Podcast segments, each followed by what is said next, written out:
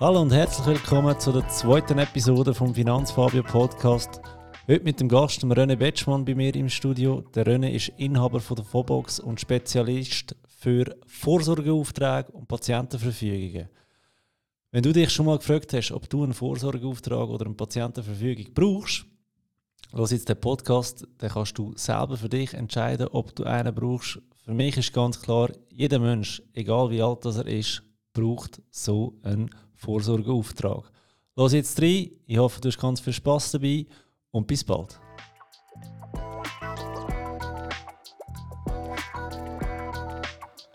Hallo, ich bin der Finanzfabio und wir reden über Geld. Und zwar heute mit dem René Betschmann von der Fobox. Fobox macht etwas mega Cooles und zwar sind sie Spezialisten für Vorsorgeaufträge. Da kann euch der René gerade selber mehr davon erzählen. Ich möchte noch schnell Danke sagen der Aargauischen Kantonalbank, dass sie den heutigen Podcast sponsern. Merci vielmals. Und jetzt gehen wir eigentlich gerade zum René. Ich möchte gerade schnell euch selber erzählen, von wo dass ich den René kenne. Und zwar, ich bin vor, ja, wir haben vorhin schnell diskutiert, René, gell? das ist etwa ein Jahr her. Das ist ein gutes Jahr, ja. Ja, im, im tiefsten Aargau äh, an einem Vortrag von dir gewesen, wo du eine Info oben machst, wo du über einen Vorsorgeauftrag genau. ähm, erzählt hast. Und ich muss sagen, bei all meinen Ausbildungen, dass ich mich wirklich darf, äh, Finanzplaner schimpfen haben wir das Thema auch immer gehabt. Wir müssen es auch immer ansprechen. Ähm, als Finanzplaner kommst du relativ hart dran, wenn du es nicht ansprichst. Aber kein einziger Dozent, den ich hatte, hat mir das so cool können, ähm, überbringen wie du. Danke für das Lob. Sehr gerne. Wie, wie machst du da, René? Oder erzähl mal, stell dich mal vor. Also, Sali zusammen. Mein Name ist René Betschmann. Ich bin der Inhaber von der Firma Fobox AG, wo sich unter anderem auch spezialisiert hat eben auf das Thema Vorsorgeauftrag, den Fabio jetzt erwähnt hat. Und für mich ist es halt sehr wichtig, dass man so Infoübung das Ganze wirklich locker rüberbringt, dass man halt auch wir machen es jetzt schon jahrelang, seit dem 13., wo ich mich mit dem Thema beschäftige, äh, auch wirklich Fallbeispiele kann einbringen kann, äh, wie es eins zu eins wirklich einmal ist. Und nicht nur die trockene Materie und die ganzen ZGB-Artikel zu dem Thema. Und genau. das ist mir an der Infoübung halt auch wichtig, dass wirklich das Ganze interaktiv ein bisschen läuft, also auch mit Fragen aus dem Publikum raus. Ja, ich habe damals, glaube gerade einen Tag später, einen, äh, einen Blogbeitrag rausgehauen über Vorsorgeauftrag. Dort mhm. habe ich die auch schon äh, namentlich erwähnt. Könnt ihr gerne auf dem Blog mal lesen. Ähm, Vorsorgeauftrag und Patientenverfügung ist, glaube heisst er. Ja, den finden die Leute auch auf unserer Homepage, den Blogbeitrag. Genau, das ist dann noch verlinkt. Danke vielmals für das. Ähm, und dort habe ich, glaube auch sehr schnell mal geschrieben, hey, das war im Fall kein Monolog, gewesen, sondern ein richtig, richtig guter Dialog. Also du hast die Fragen wahnsinnig gut aufgenommen. Ähm, immer sehr gut können beantworten, sachlich, aber auch mit, mit gutem Witz dazu. Also mir hat es extrem gefallen. Ja. Super, danke. Ja, wie lange wie lang machst du die, die Vorträge schon oder wie bist du in das ganze Thema eigentlich hineingekommen? Also ich bin ja eigentlich ursprünglich wieder auf Fabio gekommen, bin ich auch Finanzplaner. Ja. Habe auch auf dem geschafft, bin dort auch selbstständig gewesen. Und ich habe im 13. Seitdem gibt es ja die CRISP und seitdem gibt es den Vorsorgeauftrag, mhm. das neue Erwachsenenschutzrecht. Entschuldigung, bin ich eigentlich aufmerksam geworden äh, auf die Situation, wegen eigentlich ein lieber Freund von mir einen Unfall hatte Geschäftsinhaber, Schreinerei mit rund acht Leuten. Der haben es heimgebracht mit der Rega und seine Frau hat mir dort Bescheid gegeben, du, sie bringen den Hans heim, der ist im Koma, wir wissen nicht, wie es weitergeht. Ja. Das grosse Problem vor allem war dort, gewesen, äh, was geht am Montag ab, wenn die Betriebsferien fertig sind. Er ist im Koma, oder? Und wenn sie so kleinere Firma ist, meistens weiß noch gerade der Inhaber, was läuft. Also habe ich mit der Treuhänderin zusammen dann das Geschäft am Montag wieder so zum Laufen gebracht, dass wir die Leute können auf die Baustelle schicken können. Und es ist genau drei Tage gegangen, wo wir ein Telefon hatten von der CRISP. Der Herr sei ja urteilsunfähig und wir hätten da nichts mit zu entscheiden. Mhm. Da würde ich aber auch merken, ganz kurz, heute wäre es nicht mehr so. Also heute kommt CRISP nicht mehr so schnell. He? Das war Anfangszeiten. Und äh, ja, die Treuhänderin hätte ein bisschen kalte Füße bekommen. Habe gesagt, du weißt was, wir lassen sie mal weiterlaufen. Die Behörde wird schon nicht so schnell sein. Ist Gott sei Dank auch der Fall gewesen. Mhm. Er ist rund acht Wochen später aus dem Koma erwacht ja. und führt heute wieder seine Firma. Hm? Ja. Aber das hat mir eigentlich einfach, vor allem das Erlebnis hat mir gezeigt, wie schnell das kann passieren kann, dass der Staat Eingriff nimmt in das Leben. Ja. Und aufgrund von dem habe ich mich eigentlich dann spezialisiert auf, die, auf das Thema Erwachsenenschutz. Ich auch aus der früheren Tätigkeit, als wo ich äh, der, als Mitglied von der Fürsorge- und Vormundschaftsbehörde in der Gemeinde Richterswil war, schon mit dem Thema beschäftigt. Ja. Und dort ist mir eigentlich klar geworden, ja, hey, da hat es eine riesen Änderung gegeben. Es hat auch viele Verbesserungen gegeben gegenüber dem alten Erwachsenenschutzrecht. Aber die Leute wissen nichts davon. Aber kann, kann ich da gerade schnell nachfragen, was hat sich denn groß geändert am 1. Januar 2013? Also das alte Erwachsenenschutzrecht ist ja über 100 Jahre gültig gewesen, ja. also von 1912 bis 31.12.12. Okay. Äh, es ist Zeit geworden, dass das geändert worden ist. Äh, grosse Änderungen sind eigentlich die folgenden gewesen, dass die Laienbehörden, die früher noch auf jeder Gemeinde sind, abgelöst worden sind durch die CRISP. Ja. Wie auch da muss ich sagen, CRISP macht ihre Arbeit im Großen und Ganzen sehr gut. Ja. Äh, dürfen sich halt auch nicht wehren, äh, wenn da irgendetwas in den Medien ist, Datenschutz und weiß ich was. Also da, ich würde betonen, wir betreiben definitiv kein CRISP-Bashing, sondern wir unterstützen CRISP. Ja. Und das ist die allergrößte Änderung, dass die, die Laienbehörden verschwunden sind. Und dazu hat es zwei neue Instrumente gegeben. Das eine ist eben der Vorsorgeauftrag, wo man heute erstellen kann, mhm. wo man das kann privat regeln dass nicht Cash muss kommen, dass nicht der Staat Eingriff nimmt, sondern dass jeder das für sich privat kann regeln kann. Da gehen wir sicher nachher noch genauer darauf ein. Und das andere ist auch die Patientenverfügung, die neu ja. Gesetz drin sind. Mhm. Die Patientenverfügung hat es vorher schon gegeben. Ja. Gibt schon länger, aber sie ist seit dem 1.1.13 im Gesetz verankert, als ein Teil vom Vorsorgeauftrag. Okay. Und du sagst, man kann das privat regeln. Wie, wie geht man da vor? Oder äh, wieso hätte man das früher nicht können machen Früher war es eigentlich so, dass der Staat immer bestimmt hat. Ja. Da hast du nicht die Möglichkeit gehabt, dass du das privat kannst regeln Da hat immer der Staat das letzte Wort gehabt. Nur ist das natürlich so gewesen, durch das, dass das Laienbehörden sind. Also ich kann sagen, weil es wir in Richterswil hatten. Wenn, wenn da äh, in einer Familie jemand urteilsunfähig war, mhm. dann und wir haben gesehen, das läuft in dieser Familie, dann haben wir als Behörde das eigentlich auch in der Familie laufen lassen. Ja. Heute ist es einfach so, dass von Gesetzes wegen CRISP muss eingreifen Ja, okay. Und was machen Sie denn? Oder was regelst du mit dem Vorsorgeauftrag genau für die, die jetzt das noch nie gehört haben? Also du würdest gerade Hardcore gehen in dem Fall, ja. der, also der Vorsorgeauftrag, das ist ja ein Dokument. Und mhm. das Dokument hat Formvorschriften. Ja. Also entweder Du das von Hand schreiben, alles handschriftlich oder notariell beurkunden. Ja. Da reden ja auch viele Leute von notariell beglaubigen. Es sind große Unterschiede dort. Also beglaubigen tut man Unterschrift und da tut man das ganze Dokument beurkunden.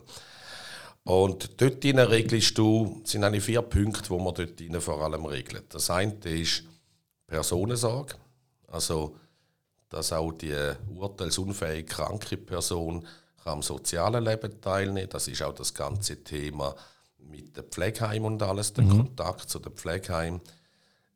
Es wird weiter geregelt im, im Vorsorgeauftrag Ihnen auch das Thema Vermögenssorge. Also äh, sagt eigentlich der Name schon, Vermögensverwaltung und, und Zahlungsverkehr. Ja. Dann die Vertretung im Rechtsverkehr ist, wird dort geregelt. Das ist, wenn du eine Firma hast, das betrifft auch, wenn du Immobilien hast, das kommt das Ganze dazu. Und der vierte Teil, den ich erwähnt habe, ist Patientenverfügung, die aber auf einem separaten Formular Ja. äh, gemacht wird. Aber so Rechtsverkehr, also wenn man dort ganz, ganz streng angeht, ähm, dann dürftest du nicht mal mehr Post von, von, von jemandem aufmachen, oder? Wenn, wenn du da keinen Vorsorgeauftrag hast. Also, man kann es jetzt mal unterteilen. Gehen wir jetzt mal rasch äh, das Thema auch Ehepaar ein. hm? Ja. Äh, Ehepaar hat von Gesetzes wegen eigentlich das sogenannte gesetzliche Vertretungsrecht. In der Umgangssprache redet man, eigentlich, redet man aber vom beschränkten Vertretungsrecht.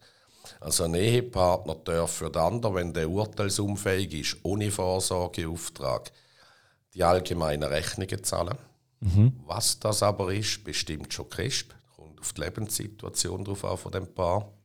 Aber was ist da Nachteilrechnung, Internet-Abo, äh, Heizkosten? Oder? Ja, das, ist, das sind sicher die Sachen, aber äh, wir haben schon Fälle erlebt, wo eine Frau hat wollen, für sich ein gebrauchtes Auto im Wert von 5000 Franken kaufen Ja. und CRISP das nicht bewilligt hat, weil es aus dem gemeinsamen Schammelvermögen wahr. rauskommt. oder? ja, okay. Also da kommt halt wirklich darauf an, wenn Aber auch da wieder, das ist eher ein Einzelfall, oder? Es geht nicht darum, wenn ich Cash nicht per se schlecht machen, aber es ist auch eher ein Einzelfall, dass sie nicht über 5000 Franken selber dürfen. Ja, das ist ein Einzelfall. Ich kenne den Einzelfall auch nicht im Detail. Man muss die immer ja beide Seiten auch anschauen. Das, das, ist- das ist klar.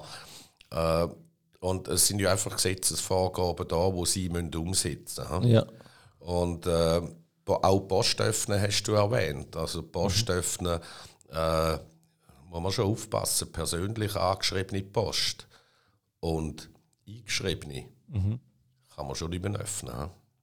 Das ist Sache von der CRISP. ja. Aber wenn, ist es persönlich angeschrieben für dich, wenn es wirklich auf meinen Namen lautet oder wenn mein Name zu steht? Oder? Also persönlich angeschrieben meine ich von Hand, das Kuvert angeschrieben. Aha, okay. Also nicht wie es adressiert ja, ist, genau. sondern wirklich. genau. Also das, das meine ich damit vor allem. Ja. Nicht, dass da noch ein äh, versteckter Liebesbrief für Zum kommt? Beispiel. ja, zum Beispiel. Okay. Ja, weiter. Äh, ja, also sonst kann eigentlich, äh, wir haben schon Fälle erlebt, wo eine Ehefrau nicht einmal hätte können bestimmen in was für ein Pflegeheim das ihren Mann kommt. Ja, Hätte man das mit einem Vorsorgeauftrag geregelt, wäre das keine Diskussion mehr. ja. Ja, ist natürlich, wenn ich jetzt denke, ich, ich, ich wohne in Lenzburg, spule mal irgendwie, weiß nicht, 60 Jahre führen, oder? Ähm, meine Ehefrau und meine 17 Kinder kommen dann äh, und sagen, du, wir hätten gerne, dass du im äh, Altersheim Lenzburg bist. Und sagt, «Mm, nein, wir fänden es passender, wenn es irgendwie, weiß auch nicht, Luzern Oberland ist oder so. Ähm, Wäre natürlich auch ein Zeichen vom Weg her, oder? Und da verstehe ich, dass da ein Graul weckt gegen, gegen das Cash, oder wenn die plötzlich entscheiden, wo muss der andere an leben, oder? Ja, die CRISP entscheidet natürlich über das Schicksal von einem Menschen. Oder? Und äh, auch, auch da, also man kann sich ja das Ganze eben wirklich heute umgehen, indem man halt jeden einfach, wo es wichtig ist, dass er ein selbstbestimmtes Leben kann leben kann, auch dementsprechend einen Vorsorgeauftrag macht. Wegen dann ist CRISP außen vor und die sind auch froh drum, wenn die Leute Vorsorgeaufträge haben. Ich würde einfach ein Beispiel gerade auch sagen, was, was mit der CRISP so, äh, was die für Arbeitsaufwände haben. Also CRISP vom Kanton Zürich veröffentlicht auf ihrer Homepage die Zahlen ganz genau. Die sind zum rund 270 Mitarbeiter in 13 Stationen im ganzen Kanton. Die haben im 2019 im Erwachsenenschutz rund 12.500 Fälle gehabt. Und es sind noch etwa 9.000 Fälle im Kinderschutz dabei gekommen. Also KESP heisst ja. Kinder- und Erwachsenenschutzbehörde. Ne? Genau.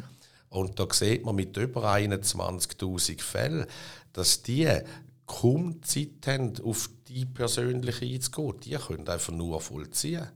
Ja. Das ist das grosse Problem, das Crisp hat. Das ist eine Riesenzahl, oder? Das ist ein Wahnsinn. Also ich kenne auch Leute, äh, gerade im Kanton Zürich, die bei der Crisp arbeiten, die sagen, du, ich muss die Arbeitszeit reduzieren, weil sonst bin ich selber ähm, ein Burnout. Das ist Ja. vorbei. Ne? Okay.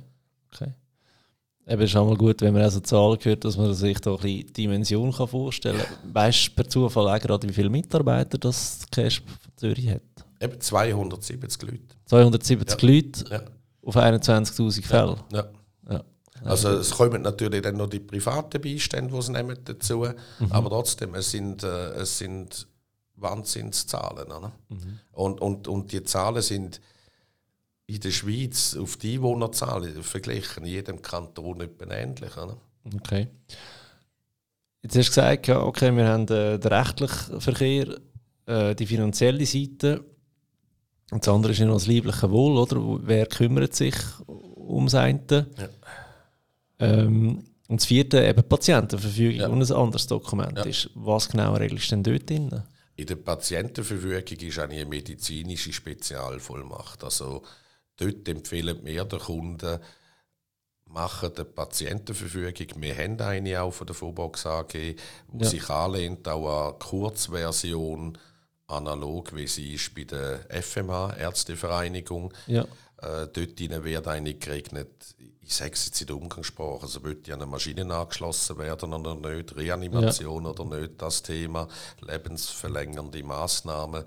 Dort wird auch geregelt, äh, Palliativmedizin mit den ganzen Schmerzmitteln, wird ich das in Anspruch nehmen oder nicht. Ja. Und als wichtiger Punkt wird dort auch geregelt, äh, momentan noch Organspende, ja oder nein Ja. wenn Corona vorbei ist, wird es so dann relativ, sollte nächstes Jahr eine Volksabstimmung geben, wo ja gerade was äh, die Organspende anlangt, das sollte, anbelangt, dass das sollte kehren. Ja. Also die, die nicht ausdrücklich Nein sagen, dass man dann dort... Sind automatisch da- Spender? Ja, genau. Okay. genau. Ich bin Organspender, von dem her finde ich das eine super gute Idee. Äh, Dass du aktiv Nein musst sagen. Also, meine mitnehmen können wir die Organe nicht, von dem her äh, finde ich das wirklich eine gute Sache. also ich persönlich bin der gleichen Meinung wie du, Fabio, aber wenn ich jetzt bei uns so die Statistik von unseren Kunden anschaue, äh, sind wir dann etwa bei 50 Prozent, die nicht wollen, Organe spenden. Und da bin ich dann noch gespannt, wie die Abstimmung rauskommt. Aber weißt du, deine Kunden haben diese Frage wenigstens einmal aktiv klar beantwortet, oder? Und ganz viel wissen vielleicht nicht mal, dass man Organ kann spenden oder? Ja, der größte Teil hat das nicht geregelt und, und, und äh, man sucht dringend, ich meine, wir haben einen Freund gehabt, der jahrelang auf eine Niere gewartet Ja. hat. Ne?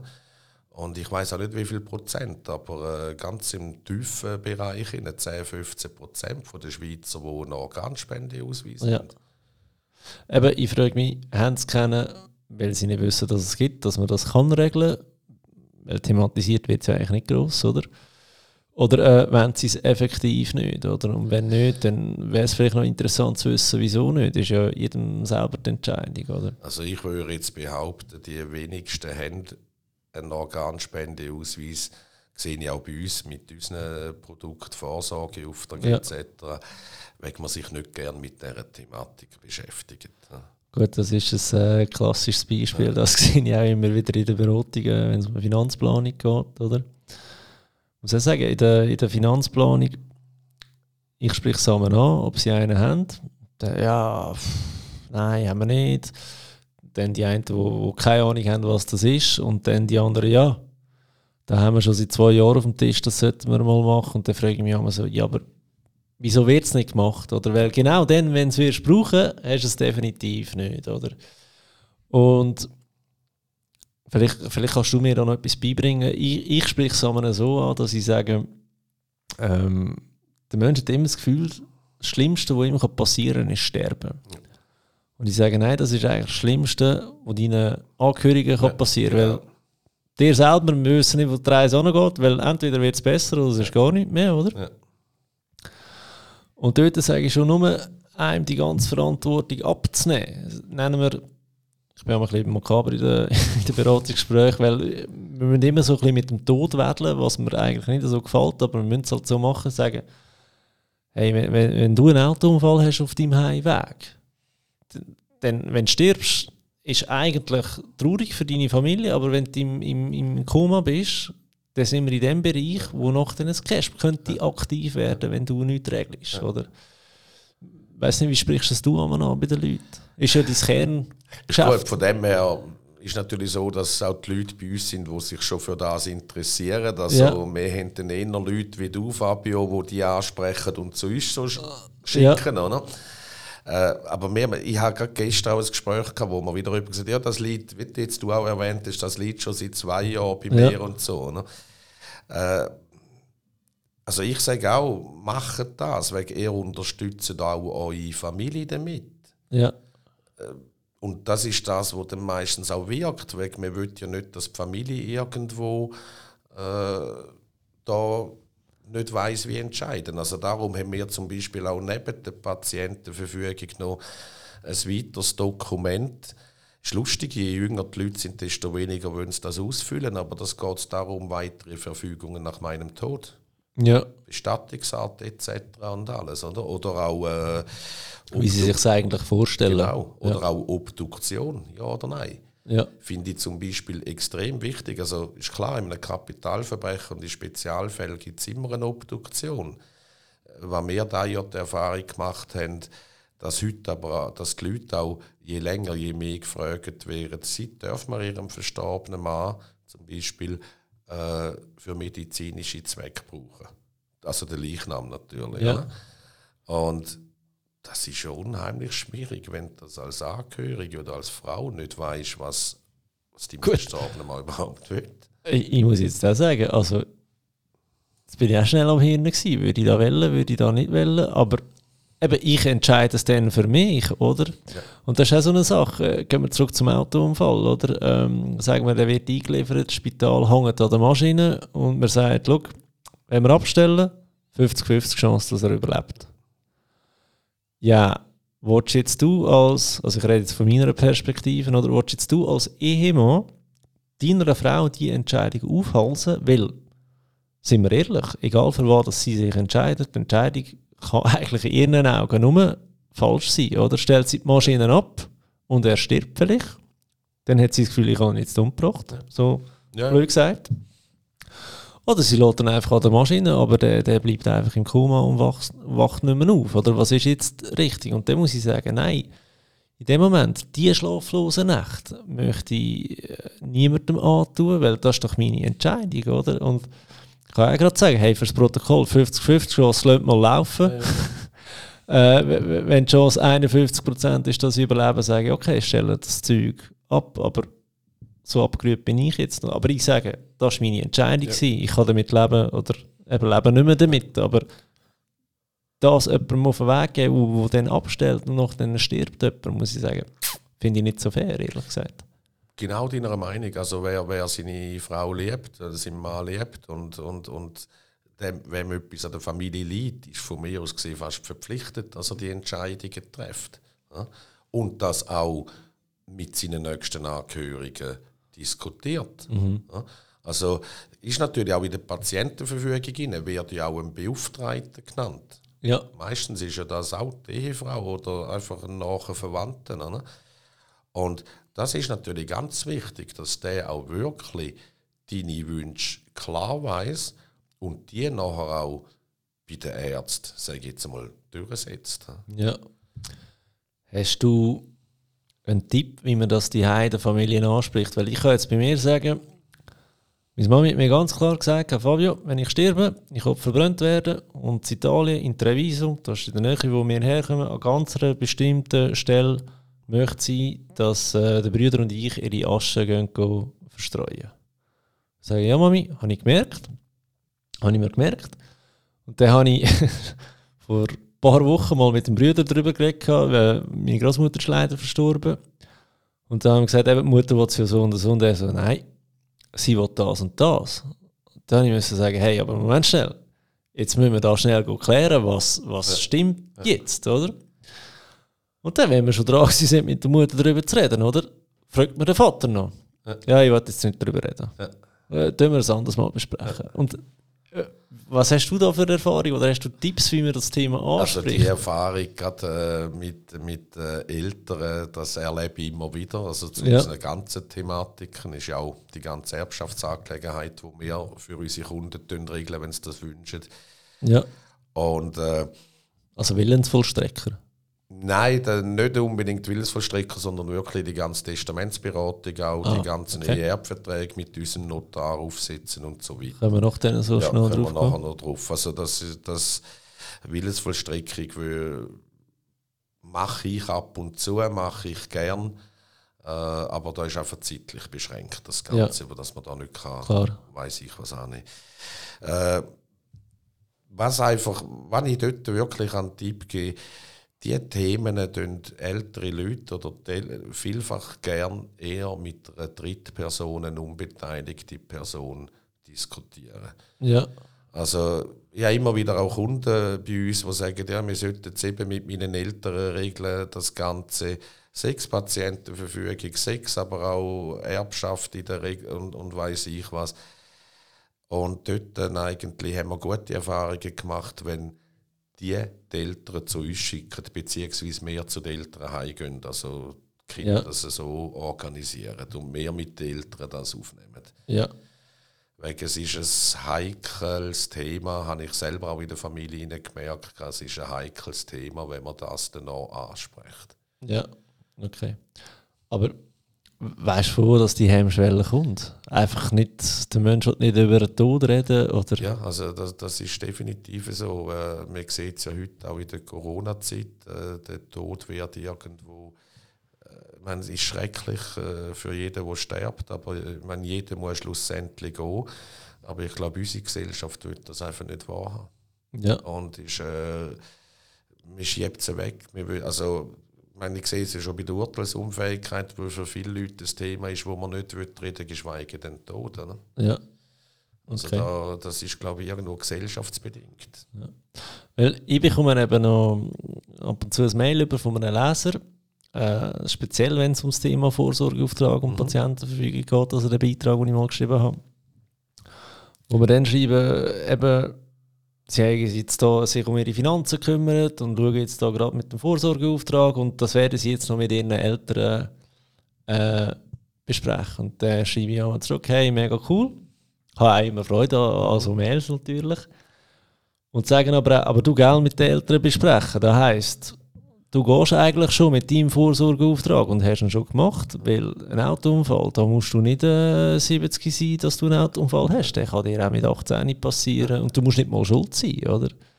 Das ist auch noch so eine, wo ich muss sagen, hey, zuerst selber machen und dann mit den Erwachsenen reden. Aber ist noch gut, wenn man weiß, man hat die Möglichkeit, dass es da jemanden gibt, der das professionell macht und, und man dem kann anrufen kann, oder? Ja, also das ist sicher so. Und man, wir erleben das zum Beispiel auch viel an Infoübungen, die wir haben, wo es Ja. wo es Leute hat, äh, im mittleren Alter, rein, die sagen, ja, ich komme wegen meinen Eltern das machen. Oder? Ja, Dann muss ich auch sagen, du, äh, Entschuldigung, Urteilsunfähigkeit ist dann, vielleicht können wir nachher noch ein bisschen drauf auf die Urteilsunfähigkeit, aber ist kein Altersthema. Es betrifft also 20- bis 60-Jährige gerade so viel wie 60 aufwärts. ja, Und wenn ich bei uns in der Firma schaue, dort, wo unsere Kunden den Vorsorgeauftrag brauchen, sind wir knapp unter 50 im Durchschnitt. Also brauchen im Sinne von, die haben einen gemacht. Sie melden sich wieder bei euch, hey, der Fall ist wirklich leider eingetroffen. Äh, René, kann mir helfen, Also bei uns ist ja so, wir tun ja für unsere Kunden auch die ganzen Dokumente physisch und digital aufbewahren Mhm. und tun für unsere Kunden auch nachher das Ganze in die Wege leiten. Also jeder kommt von uns hat ja eine Notfallkarte mit Notfallnummern drauf. Du musst vielleicht schnell erzählen, wa- was ihr jetzt genau macht. Ich glaube, ich habe dich am Anfang unterbrochen. Okay. Also, also wir, haben, wir tun eigentlich wirklich für Kunden alle Dokumente aufbewahren, die sie bei uns erstellen, Ja. wenn sie wollen. hä? Weil ein Vorsorgeauftrag nützt ja nichts, wenn erstens niemand davon weiß, Genau. zweitens, wenn man ihn nachher nicht mehr findet, oder? Oder noch irgendwo in einer Banksafe liegt, wo man sowieso nicht mehr dran ankommt. Ne? Ja, Äh, das, das ist etwas, was ich aus der, die- aus der Zeit, aus, also auch wenn ich Willensvollstreckung äh, mache, wo ich dort einfach gelernt habe, dass wenn die Leute Dokumente haben, Also Vorsorgeauftrag auf Schätzungen haben etwa 3% der Bevölkerung. Ja. Auch Testament sind wir bei 5%, nicht höher oben.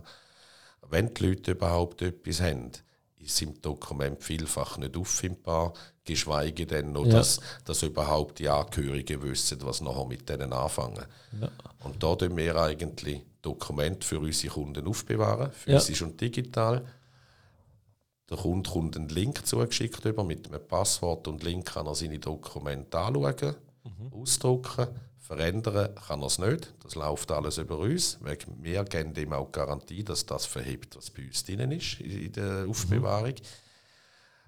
Wir haben eine 800er Nummer, sage sie da jetzt nicht, sonst können wir dann viele äh, Probeanrufe wieder rüber. Äh, die ist 7 mal 24 Stunden im Betrieb. Ja. Wenn wir dort das Telefon überkommen, tun wir für unsere Kunden alles in die Wege leiten. ne? Darf ich schnell fragen?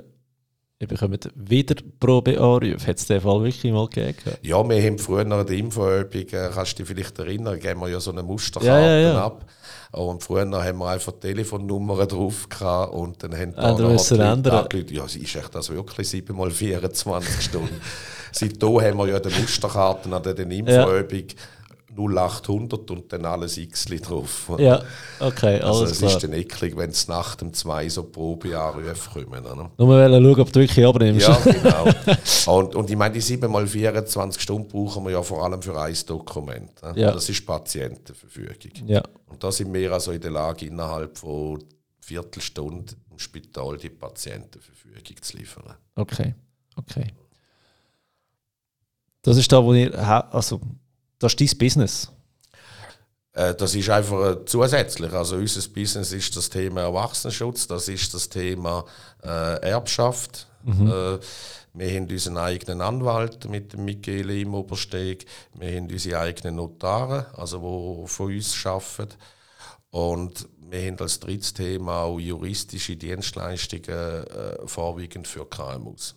Ja, das ist das, was der Michele im Obersteg äh, momentan macht und dort äh, in der jetzigen Corona-Zeit massiv auch überlastet ist. Also das Ja. geht viel ab dort. okay. Hast du äh, aktuelle Beispiele? Ja, aktuelle Beispiele. Also du meinst jetzt vor allem juristische Dienstleistungen? Nein, so während Corona-Zeit, weil eben Corona ist ein aktuelles Thema, oder? Und die meisten, man steckt sich an, ähm, man kann sterben und Ja. ich muss sagen, nein, ich wollte ja heute mit dir genau auf die Punkte hinweisen, was ist, wenn die Menschen nicht versterben, oder? Ja, wenn sie urteilsunfähig sind. Genau. ne? Ja. ja, also aktuelle Beispiele, was natürlich massiv zugenommen hat. Also eine Urteilsunfähigkeit, muss ein bisschen ausholen, dass ich da kann antworten kann. Mach nur. Äh, eine Urteilsunfähigkeit sind ja Ärzte, Polizei Ja. und Notare sind von Gesetzes wegen verpflichtet, Verhaltensauffälligkeiten der CRISP zu melden. Und CRISP überprüft ja dann auch, ist jemand urteilsunfähig oder nicht. Aber der grösste Teil, wo CRISP also Meldungen bekommt, sind sogenannte Gefährdungsmeldungen von Dritten. Ja, Also du magst mich jetzt nicht ausstehen, gehst nachher zu der CRISP und sagst, der Batchmann hat mich bedroht, der ist ja Gefahr, wenn der auf der Straße rumläuft. Muss CRISP eigentlich eine Untersuchung gegen mich einleiten, ob ich urteilsfähig bin oder nicht. Ja. Und die Gefährdungsmeldungen, die haben jetzt über die Corona-Zeit hinweg massiv zugenommen. okay. Also, wieso? Weil der Leute langweilig ist, oder, oder Ja, ich würde jetzt da, ich meine, letzte hat einer gesagt, wir haben halt nur noch Denunzianten um uns herum. Ja, also, äh, ich würde jetzt das nicht so sagen, aber vielleicht auch, weil wir heute durch die Zeit mehr auf die anderen schauen. ja, Kann ja positiv Ja. sein oder negativ. Ich meine, Tatsache ist einfach, die Gefährdungsmeldungen haben zugenommen. Äh, was das Resultat daraus ist, werden wir erst in Zukunft dann sehen. Ne? ja. Okay. Und also aus deiner Erfahrung nach werden die extrem ernst genommen, die Gefährdungsmeldungen, oder kann man da, wird das schon im Voraus ausselektiert, wo geht man jetzt da nach und wo nicht? Da müsste ich jetzt eine, jemand von der CRISP Okay. direkt fragen. Ich kann jetzt vor allem von denen Antwort geben, wo, mit denen, wo ich zu tun habe. Äh, ja, die nimmt man ernst. Und äh, ich glaube, die muss man auch ernst nehmen. Also wenn man ja auch Zeitungen lässt und anschaut, was da weiter an häuslicher Gewalt passiert, äh, wie das angewachsen ist und so weiter, die dargebotene Hand, wo, wo ja heute unter Durchstress ist, äh, muss man, glaube ich, das unbedingt ernst nehmen. Ja, okay. Du hast ähm, vorhin die Urteilsunfähigkeit noch angesprochen. Gehabt. Ab wann genau ist man urteilsunfähig? Ich habe jetzt vorhin darüber geredet, wenn man im Koma ist, dort ist der Fall relativ klar, aber wo sonst noch? Also Urteilsunfähigkeit, ich rede ja vor allem jetzt von der, von der juristischen Seite her, von der Urteilsunfähigkeit. Mhm. Wenn man im Koma ist, wird man von der CRISP heute das ist das, was ich auch am Anfang erwähnt habe, nicht mehr gerade sofort als urteilsunfähig erklärt. Ja. Also da warten wir auch ab, wie sind die Chancen, kommt er wieder zu sich, ist er dann wieder in Ordnung, bevor man einen endgültigen Entscheid trifft. Der Ablauf ist eigentlich so, dass wenn KESP äh, so Meldungen hat, eben gerade im Koma von der Ärzte, ja, mhm. da gibt es keine heilige Chance mehr, dass eigentlich nachher zwei unabhängige Experten den Fall beurteilen. In der Regel ist das ein Mediziner und ein Psychiater, der dann die Urteilsunfähigkeit ja. oder Fähigkeit feststellen. Mhm. Also so ist eigentlich der Ablauf. Und zeitlich kannst du nicht sagen. Es ist ja auch, bei den Jungen ist ja zum Beispiel Urteilsunfähigkeit vielfach äh, vor allem durch psychische Erkrankungen. Ja. Und das heißt aber nicht, wenn jemand einen Burnout hat, ist er gerade urteilsunfähig. Also das ist wirklich ist halt, ist halt ganz eine schwierige Situation. Wo ist jemand urteilsunfähig oder nicht? Oder bei den Demenzkranken. Ist er jetzt urteilsfähig oder nicht? Ja. Also das ist, das ist ganz ein heikle, äh, heikle Entscheid, sie da eigentlich treffen müssen. Ja. Und von dem her kann man nicht sagen, ja, er ist nach zwei Monaten ist er dann urteilsunfähig oder so, sondern kommt auf den Einzelfall selber drauf an. Ja, okay, alles klar. Gut. Ich sehe da, du hast da einen, einen Stapel voll Vorsorgeaufträge, ähm, kaum leserlich. Ja. Ich kann mir vorstellen, dass da in der Praxis nicht so gut ankommt. Also kaum leserlich muss ich jetzt sagen, da haben wir einfach Namen, äh, das, das sieht man auch auf unserer Homepage. Okay. Namen verdeckt. Äh, ja, ich habe da einen Stapel von so Vorsorgeaufträgen immer dabei. Einen Stapel von Mustern, die haarsträubend sind. Ja. Äh, die einfach rechtlich heute nicht verheben. Also das Problem bei den Vorsorgeaufträgen ist ja, es gibt die Billiglösungen aus dem Internet raus, kann man es aus ausdrucken.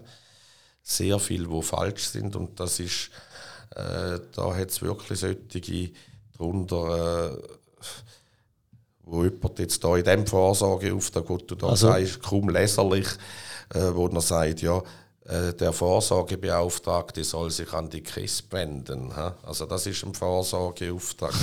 Dann hat es Muster von so lieben Politikern, die es auf ihrer Homepage äh, drauf haben, die Vorsorgeaufträge, die einfach formal juristisch nicht verheben und viel zu wenig weit gehen. Ja. Ja. Was sind denn die Formfehler, so die bekanntesten, dass wir das mal gehört haben? Also Formfehler in, de, Formfehler in dem Sinn, also da gehst du jetzt auf die Formvorschriften eben, muss entweder von Hand geschrieben sein oder notariell beurkundet. Mhm. Äh, Fehler, die da sind, Muster, die unvollständig sind. Äh, es fehlt zum Beispiel das Thema Interessenskollision und, und Liegenschaften. Das ist ganz wichtig, dass äh, weil man hat, wir sind in einem Ausschuss, in so einem inoffiziellen Ausschuss, muss ich, muss ich sagen, mit CRESP, mit Juristen und Notaren zusammen, wo wir immer wieder überprüfen, aus welchen formaljuristischen Gründen sagt CRESP Nein zu einem Vorsorgeauftrag. Ja.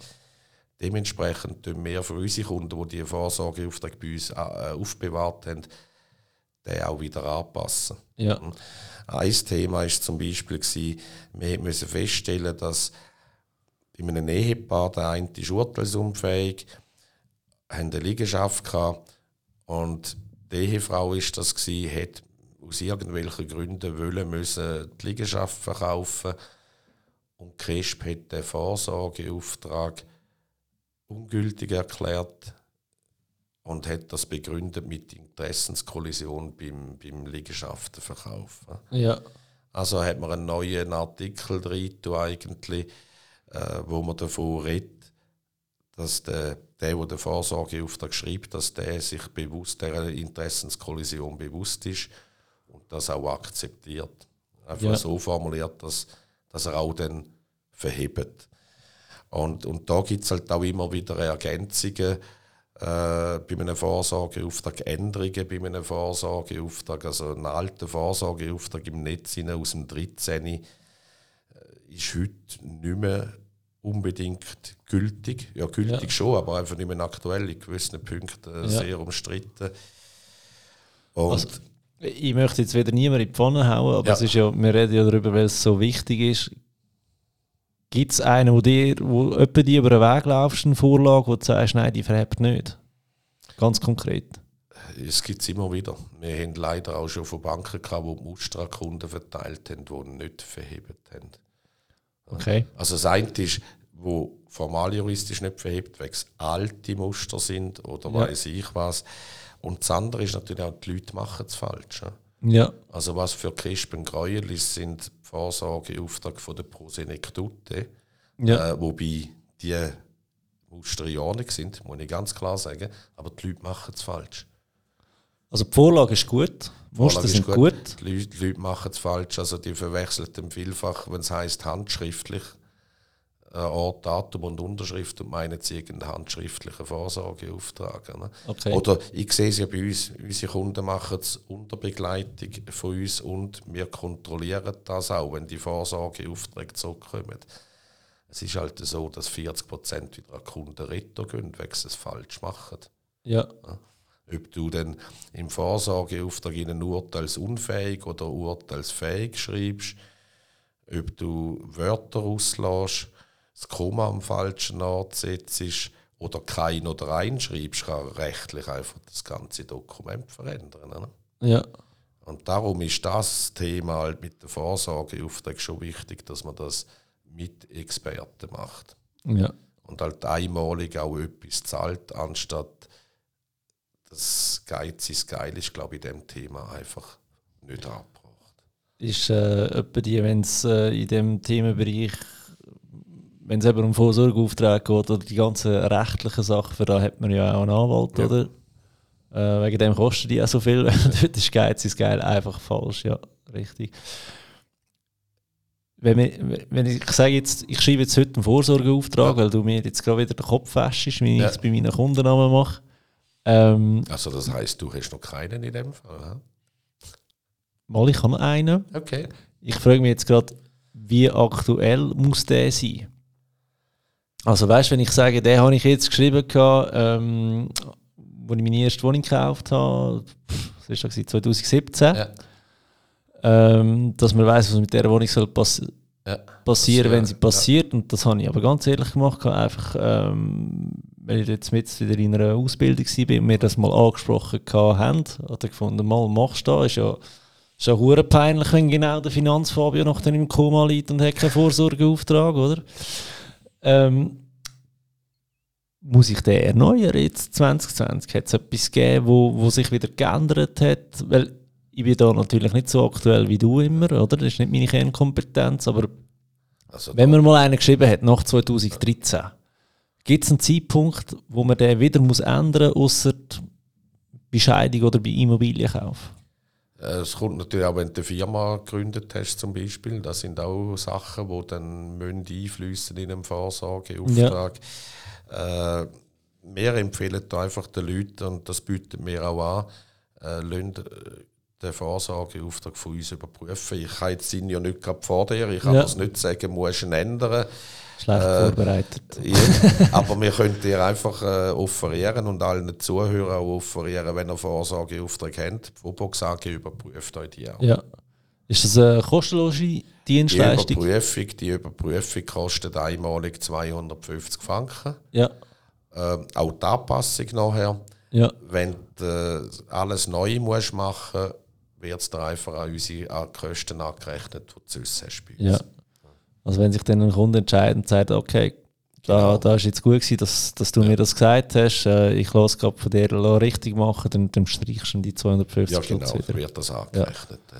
Und wenn alles in Ordnung ist, dann hat er dafür die Sicherheit. Dann hat er die Sicherheit und mhm. äh, eben, ich sage, ist am falschen angespart. Und viele Leute meinen, ja, kann ja Crisp jetzt prüfen, ob der Vorsorgeauftrag in Ordnung ist. Ja, die haben keine Zeit für das. Das ist nicht ihre Aufgabe und äh, die wären kaum heute zu einem Vorsorgeauftrag Ja sagen und in 20 Jahren vielleicht, wenn der Eintretensfall ist, was man ja nicht hofft, ja. äh, sieht es ganz anders aus. Ne? Was kostet das Ganze, wenn man das von einem Notar machen äh, Notar sind Notariatskosten, die unterschiedlich sind in jedem Kanton. Ja.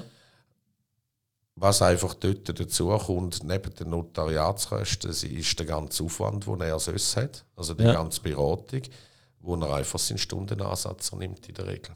Ja. Okay. Also ein Stundenansatz, dann, wo, wo, wo das um ist, was auch ein Anwalt einfach äh, für seine Arbeit verlangt. Ja, da bist du schnell mal bei äh, 300 Franken aufwärts, oder? Für einen äh, Notar und für einen Anwalt. Ja, da bist du sehr günstig. Also da würde ich eher sagen, da bist du als Einzelperson bei 12, 1300 Franken oben einen schnellen Mal. Pro halt Stunde? Äh, ah, in der Stunde? Nein, ja, ich meine, ich meine jetzt, okay. Ja. Nein, ich meine jetzt vor allem auch, äh, bis das nachher fertiggestellt ist, das Ganze. Ja, der ganze Aufwand. Ja. ja, okay. Aber du sagst so 1300 Franken, das ist etwa da, wo man muss ähm, damit rechnen, wenn man einen Vorsorgeauftrag beim Notar oder beim Anwalt machen lässt. Also muss ja beim Notar ja. gemacht sein. Für eine Person oder für das Ehepaar? Es ist für eine Person. Für eine Person, ja. okay, okay. Bei euch kostet die ganze Dienstleistung? Die ganze Dienstleistung ist so, dass für eine Person kostet es 1000 Franken. Alles ja. dabei. Äh, es kommt, also da ist Vorsorgeauftrag dabei, Patientenverfügung ist dabei. Äh, es braucht auch Generalvollmachten noch, wenn wir dann vielleicht ja. nachher noch rasch dazu kommen. Das ist alles dabei, die ganze Kontrolle ist dabei. Und ein Ehepaar ist einmalig 1500 Franken. Ja. Die Aufbewahrung ist einfach separat, sage ich. Muss nicht bei uns alles machen und aufbewahren, wer es nicht will. Wobei das eigentlich wirklich etwas vom Wichtigsten ist, die Aufbewahrung.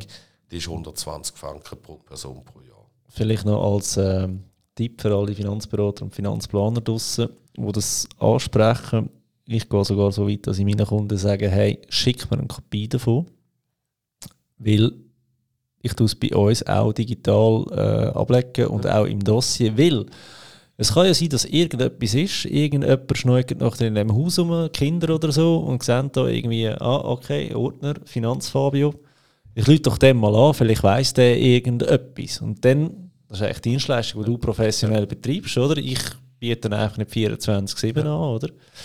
Ähm, wo ich kann sagen mal, ich habe da etwas und ziehe den. Wie, wie komme ich mit so einer Kopie? Oder muss ich das Original haben? Das Original ist zwingend. Ja. ja.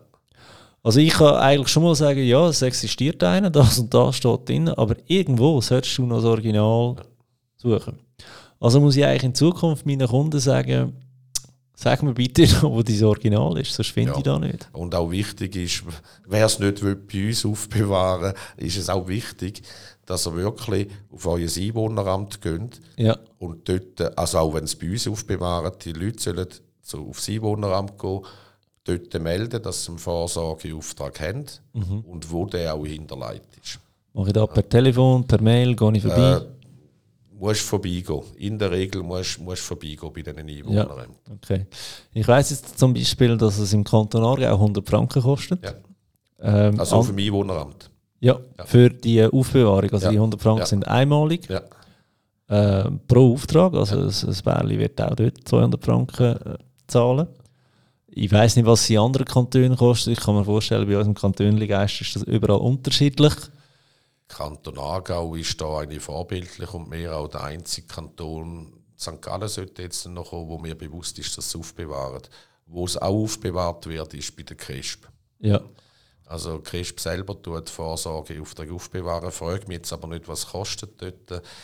Nur du hast die ganzen Änderungen alles nicht. Also die behalten dann einfach das Dokument mal ja. auf und machen nichts mit dem. Ne? Also wieder mal ein grosses Kompliment an Kanton Aargau, oder? Weißt du, ja. warum ich da bin? ähm, aber wo machst du es denn in einem anderen Kanton? Also Zürich kennt das nicht. Zürich, also Zürich ist Crisp, wo du kannst aufbewahren, ganz ja. klar. Gehst gerade dort hin. wenn du das willst. Ja. Ja, ne? Okay. Und jetzt muss man aber halt eben noch darüber informiert werden, dass der irgendwo ist und wo er ist. Wie, wie läuft das so ab? Also bei euch ist äh, klar, das Kärtchen liegt Ja. rum. Genau. Und sonst eben wirklich Einwohneramt und dort melden, dass sie es haben. Ja, Ja? Also es, es ist ja auch da, ist es einfach wichtig, dass, dass man weiß, dass auch die Behörde weiß, es ist, äh, der Herr ist jetzt urteilsunfähig und die fragen auch auf der Gemeinde nach. ja. Und dann sehen sie, okay, der ist bei der Vobox AG oder der ist selber bei der KISP aufbewahrt und so und dann, dann haben sie ihn. Ne? Weil, eben, ich will da nicht go, go dumm nachfragen, aber für mich wäre eigentlich das schlimmste Szenario, wenn jetzt wirklich mal einer am Sonntag anhockt nach seinem äh, Morgenkaffee und sich da eine Stunde Zeit nimmt, das Ganze aufschreibt. Wenn es noch dann daran scheitert, dass der Auftrag nicht mehr auffindbar ist oder niemand weiß es. Also die Leute informieren. Oder? Und informieren, in meinen Augen, muss man auch ganz klar die Vorsorgebeauftragten. Also, ich schreibe ja jemanden auf, der sich um mich soll kümmern oder? Um mich soll vertreten. Und wenn der von nichts weiss, wäre ja auch der super GAU, eigentlich. Also das ist extrem wichtig. Ja? ja, Das sage ich den Leuten immer wieder. Wir haben zum Beispiel letzte einen Fall gehabt, wo, wo ein älterer Herr, alleinstehend, der hat einen Vorsorgeauftrag gemacht und hat dort in seinen Neffen eingetan, ja, als Beauftragter. Und der Herr ist wirklich urteilsunfähig geworden. Der Neffe hat nachher abgelehnt. Der wird ja von der Christ gefragt, wollen Sie das Mandat übernehmen? ja, Der hat abgelehnt. Oder? Okay. Und ich weiß noch, ich habe den Herr selber äh, beraten und ich habe ihn dort darauf aufmerksam gemacht und gesagt, haben Sie geredet mit mir? Ja, ist alles gut und der macht das und äh, das ist auch der, der mal dann alles von mir rüberkommt und so. Ne? Der lehnt ab. Bekommt das nicht mehr. Ja, dann habe ich ihm angerufen und gesagt, Sie, wieso lehnen Sie das ab? Sagt er, Sie, wie will ich da über meinen Onkel entscheiden? Ich habe den 20 Jahre nicht mehr gesehen und gehört. Oh, Ja? okay. Und da sage ich halt den Leuten wirklich, bitte redet mit der Beauftragten und Jetzt, jetzt bin ich ein bisschen hin und her gerissen von dem Neffen. Finde ich jetzt einen geilen Sicht, dass er so konsequent ist und sagt, hey, ich habe den 20 Jahre nicht gesehen, ich kann nicht für den Ja. urteilen. Ja. Oder sage ich, nein, mal, ich, ich ziehe den Hut vor ihm, dass er, dass er so stark ist und kann sagen, hey, ich kenne den nicht, ich kann nicht für den entscheiden. Weil, das muss man sich ja bewusst sein, als Vorsorgebeauftragter. Hey, das ist im Fall, das ist Verantwortung. Das ist Verantwortung. Ich meine, man darf Hilfspersonen und Substitut beinehmen, wobei, also beiziehen, wobei Ja. das explizit auch muss erwähnt werden im Vorsorgeauftrag. Aber es ist eine Verantwortung, die man hat. Und wenn man jemanden gerne kennt, ist das unheimlich schwierig. Also, Ja. äh, ja, ich muss auch sagen, ich habe ihn, wo man mir das gesagt hat, habe ich ihn begriffen. Und dann ist es gescheiter auch, dass ein Crisp auf den her schaut, als, als dass da jemand kommt, der gar keine Ahnung hat. Jetzt aber, also ich kenne die Antwort, aber ich frage jetzt gleich mal dumm für unsere Zuhörer. René, dürfen wir denn nur einen Vorsorgebeauftragten äh, aufschreiben oder wie läuft das? Ja, du kennst ja die Antwort. Also, also rein von Gesetzes wegen kannst du 10 Beauftragte haben und so weiter. Ja. Da, da, da sind da keine Grenzen gesetzt. Es können natürliche Personen sein, aber auch juristische Personen. Wir haben sehr viele, die auch ihren Treuhänder zum Beispiel einnehmen. Äh, rein aus Erfahrung heraus sagen mir die Leute ganz, ganz klar, nehmt einen Beauftragten und einen Ersatzbeauftragten. Ja. Weil ich, ich spreche es jetzt an, ich letztes Jahr ein Bärli in Beratung, in einer Finanzberatung gefragt, und haben einen Vorsorgeauftrag? Und die haben wie aus der Pistole geschossen und mit vollem Stolz, verstehe es auch, mit vollem Stolz, ja, da haben wir.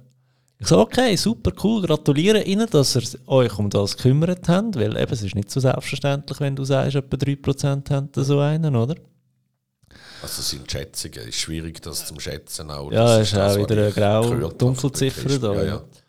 Aber ich habe dann gleich gedacht, komm, jetzt frage ich noch schnell, wenn wir eh schon am Tisch hocken und beim Thema sind. Und wer haben wir aufgeführt? Ja, natürlich uns gegenseitig. Ich habe gesagt, super, finde ich gut, macht das Sinn, Mann und Frau, oder? Aber jetzt nur schnell eine kurze Frage. Wenn ihr jetzt hier rauslauft, völlig begeistert natürlich von meiner Finanzplanung, ähm, und ihr habt zusammen einen Autounfall und ihr seid beide im Koma. Oder das eine stirbt, der andere ist im Koma. Wer schaut denn? Und dann plötzlich schauen sie mich so an, so, haben wir uns nie überlegt. Vielleicht Kind. Ja, welches Kind? Und vor allem, vielleicht Kind. Es muss aufgeführt sein. Also ja. da ist, finde ich es extrem ja. wichtig, dass man da einen, äh, einen Ersatzspieler hat, sage ich jetzt mal, auf das dem Feld. Das ist wichtig, ja. Ähm, was hast du da so für Erfahrungen gemacht? Wer, wer nimmt man so außer der Treuhänder und Ehepaar also und ich, dich? ich habe natürlich viele Leute, wo, also die meisten Kunden wollen das ja irgendwo in der Familie behalten. Also die mhm. nehmen dann äh, vielleicht die Eltern, wenn es nicht gerade jetzt 80 Jahre aufwärts, ja. also Entschuldigung, ich will da keine 80-jährige ja. Leute beleidigen, aber einfach, es macht auch keinen Sinn, wenn es dann jemand ist, der viel zahlt ist, also das bringt es eben auch nicht. Äh, oder Geschwister, die so näher. Ne? Ja. Also wichtig ist schon, dass man Ersatzbeauftragte hat. Also genau aus diesen Gründen. Gründen heraus. Wobei die Wahrscheinlichkeit, dass Beten etwas passiert, da reden wir vom Promillbereich. Das muss, man, das muss man auch relativieren. Wir erleben in der Praxis den eher bei unserer älteren Kundschaft. Wir haben, dürfen sehr viele junge Kunden haben, wir haben auch ältere. Bei unserer älteren Kundschaft ist der eher dort noch wichtiger. Der Herr ist 85, wird urteilsunfähig, seine Frau ist 80 und mag selber nicht mehr das Ganze ja. zu machen, dass dann ein Ersatz rum ist. Also ja. das ist in der Praxis viel mehr, was es braucht. Also eben dort nimmst du Kind oder sogar kind. Enkelkind, oder wenn jemand ja, 85 selbstverständlich. Ist. Und, und äh, in der Regel auch, wir sagen dann immer wieder die Leute, ja, jetzt sind wir Mann und Frau und wir haben drei Kinder, wer nehmen wir jetzt? Wir wollen mhm. am liebsten alle drei miteinander nehmen. Auch dort sagen wir wieder, entscheidet euch für einen. Wegen der Praxis ist es so, wenn die wegen einer Kleinigkeit miteinander nicht auskommen, ist der ganze Vorsorgeauftrag nachher ungültig und Cresp entscheiden.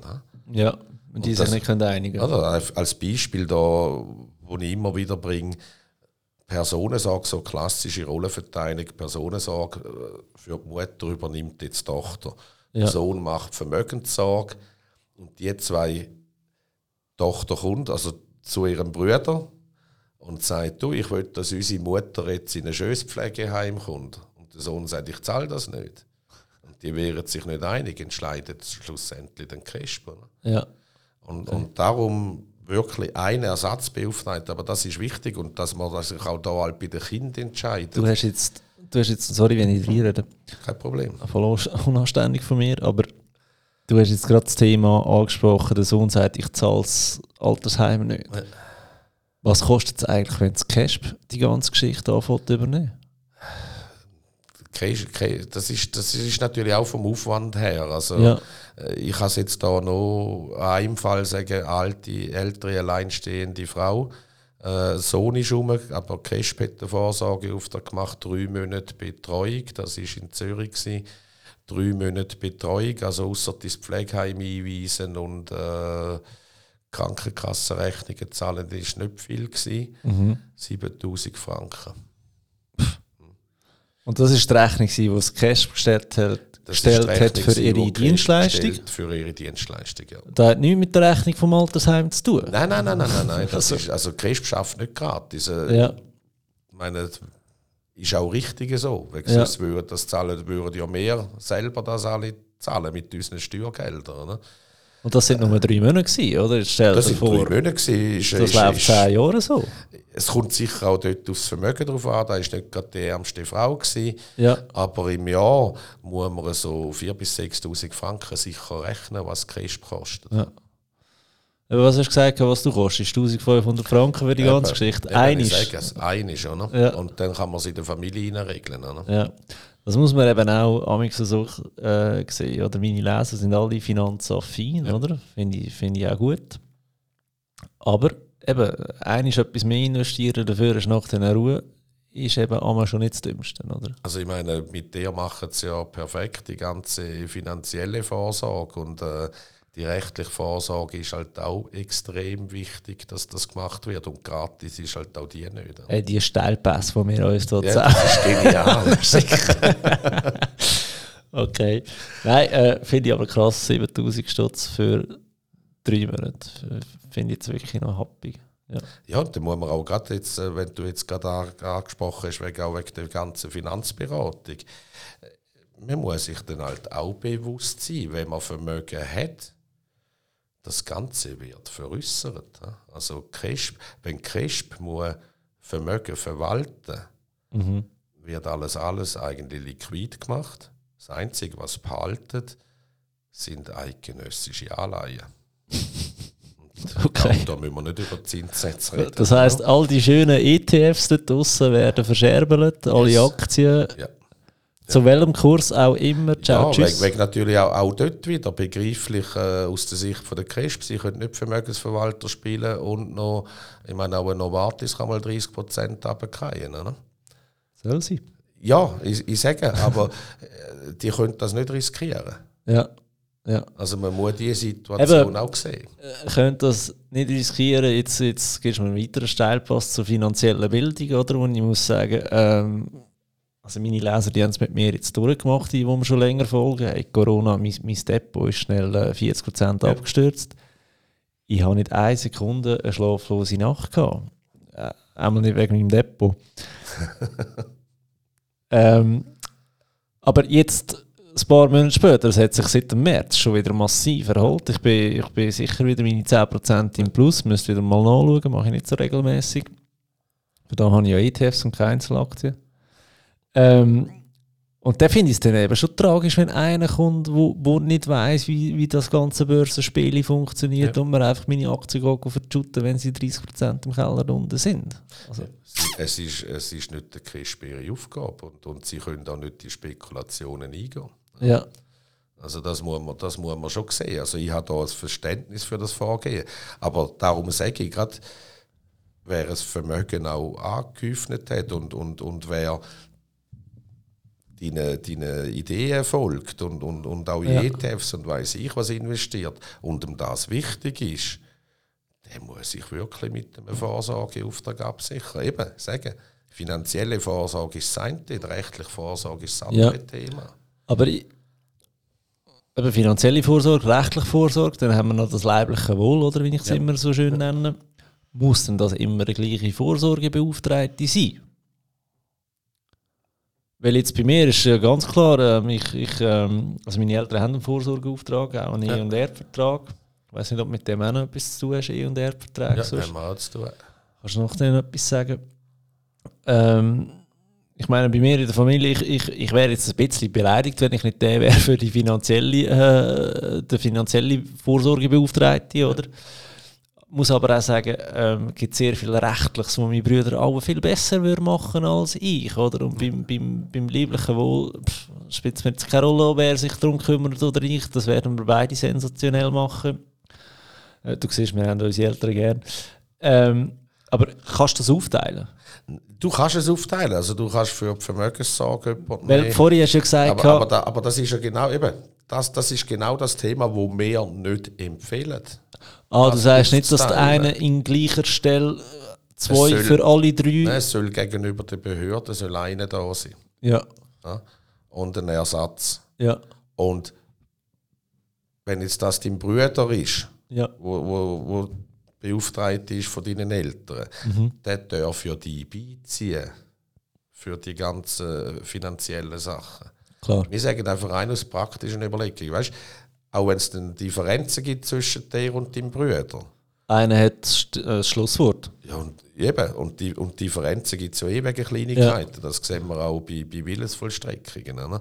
Äh, darum empfehle ich halt wirklich, dort sitzen zusammen, entscheiden, dass das einer macht.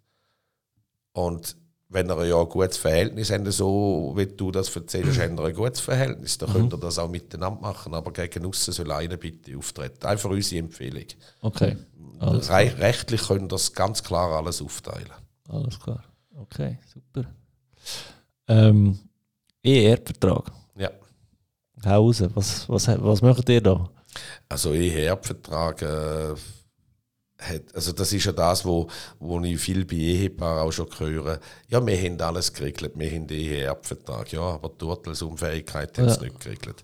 Wir bieten, weil, ja genau das immer auch das Thema ist, äh, wir, wir reden dann mit den Leuten wegen der Urteilsunfähigkeit, aber viel vermischen es dann mit dem Tod alles auch. Das ist eben da, was ich vorhin gesagt habe, ja, genau. der Mensch meint immer, Extrem. Sterben ist das Schlimmste, was passieren kann. Ja, Und, und, und dort äh, bietet mir die ganze Erbschaftsberatung auch an.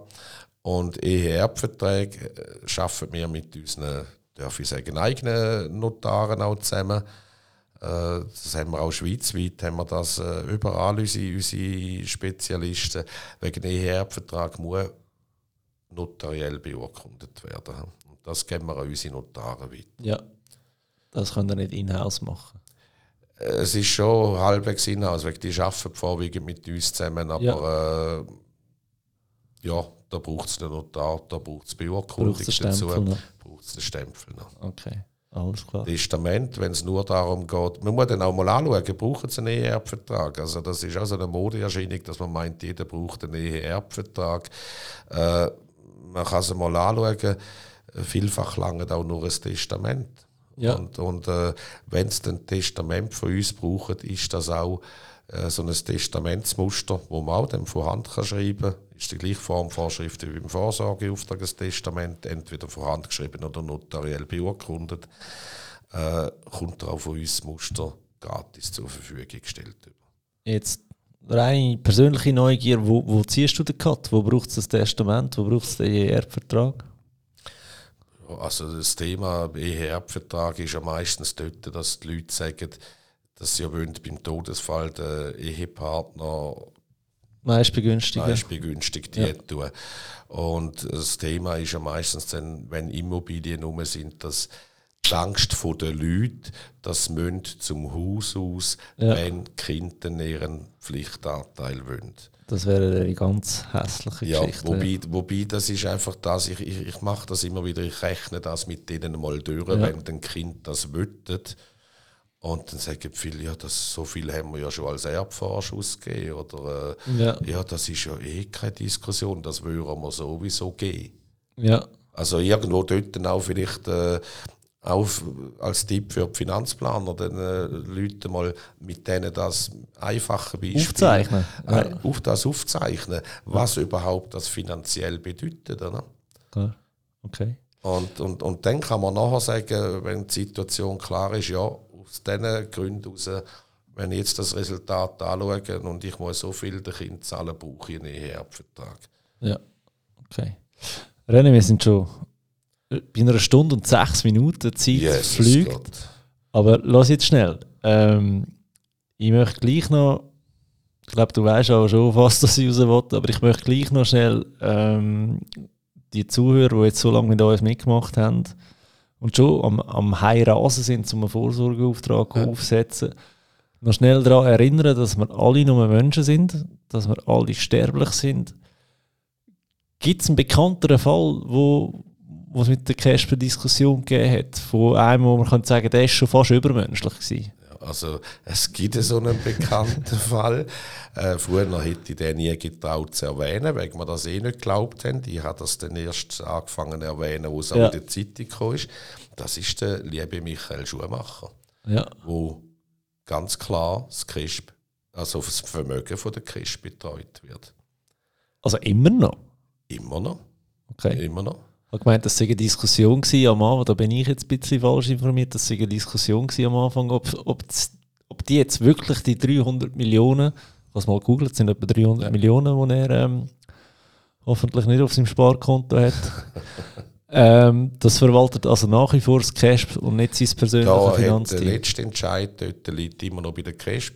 Äh, sind einfach Dort die Frau vom Schuhmacher ist mit der Generalvollmacht von der KESPA ausgestattet worden. Mhm. Aber der Schlussentscheid liegt bei der KESP dort. Ja. Und das verwundert mich ja schon extrem, dass er vor allem die Absicherung nicht hat mit dem Vorsorgeauftrag. Ich gehe ja mal davon aus, um ihn herum wird es ja noch so wimmeln von Juristen. Das ist genau der Punkt, den ich darauf auswählen Also egal was er für eine Karriere gemacht hat, egal wie super fit und zweig das ist, ich meine, der Typ, das war eine Maschine. Ja.